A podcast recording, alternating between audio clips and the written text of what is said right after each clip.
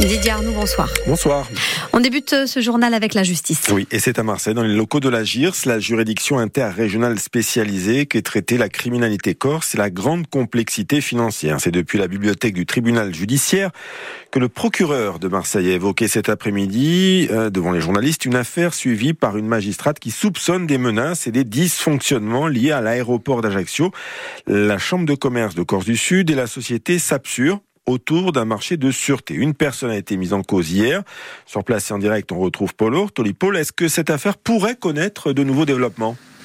Oui, Didier, le procureur de Marseille avait convié la presse pour évoquer une affaire financière qui pourrait faire du bruit ces prochaines semaines. Le premier domino, c'est une plainte déposée le 28 mars 2023 par le dirigeant d'une société aéroportuaire basée sur le continent, Samsic Airport. Celle-ci était l'une des deux candidates au marché de la sûreté de l'aéroport d'Ajaccio d'un montant de 11 millions d'euros pour 56 mois. La plainte évoque un coup de fil menaçant passé la veille pour que la Samsic Airport lâche l'affaire et laisse la voie libre à la société ajaxienne Sapsur, sa concurrente directe, dont le directeur général est Dominique Peretti.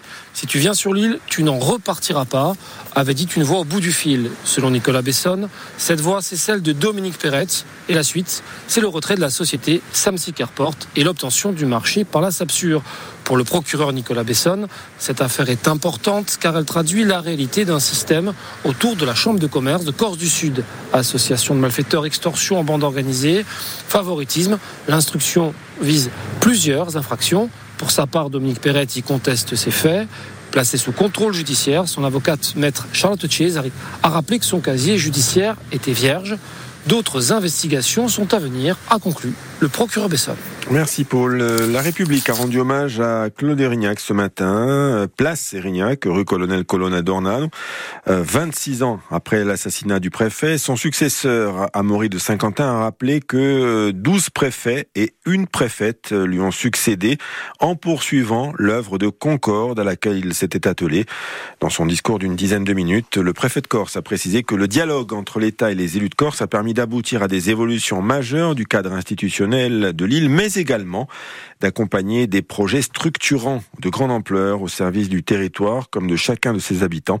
Le cycle de discussion actuel doit nous permettre, de manière aussi apaisée que constructive, euh, de d'esquisser ce que sera la Corse de demain, certes au plan institutionnel, mais également au plan économique, environnemental, éducatif et social, a conclu Amaury de Saint-Quentin, le préfet de Corse, devant les institutions réunies euh, place Erignac.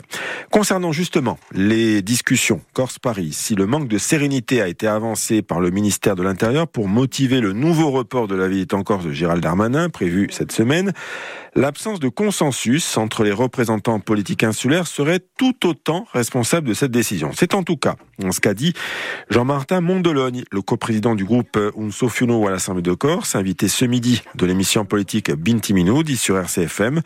Le leader de droite a expliqué que sur certains sujets, les points de vue ne pourront jamais se rejoindre. Il faut se souvenir de l'homme euh, et de ce que fut ce moment, le premier préfet tué en temps de paix, qui œuvrait au bien commun pour le service public, l'intérêt général, toutes celles et tous ceux euh, autour de lui qui avaient euh, besoin d'un soutien de l'État.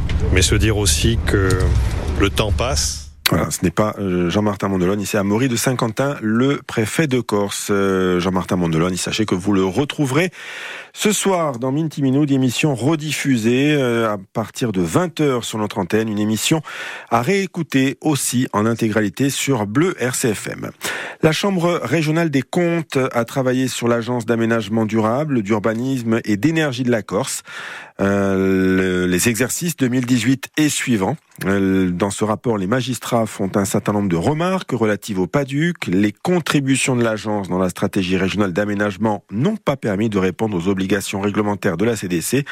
En effet, seuls deux rapports de suivi du PADUC ont été produits alors que la loi prévoit un rapport d'évaluation annuel et la présentation de l'analyse globale du PADU qui devait être enclenchée au terme d'une période de six ans n'a toujours pas fait l'objet d'une présentation à l'Assemblée de Corse alors qu'elle constitue le préalable à toute procédure de révision de ce plan, laquelle devient urgente eu égard aux évolutions législatives.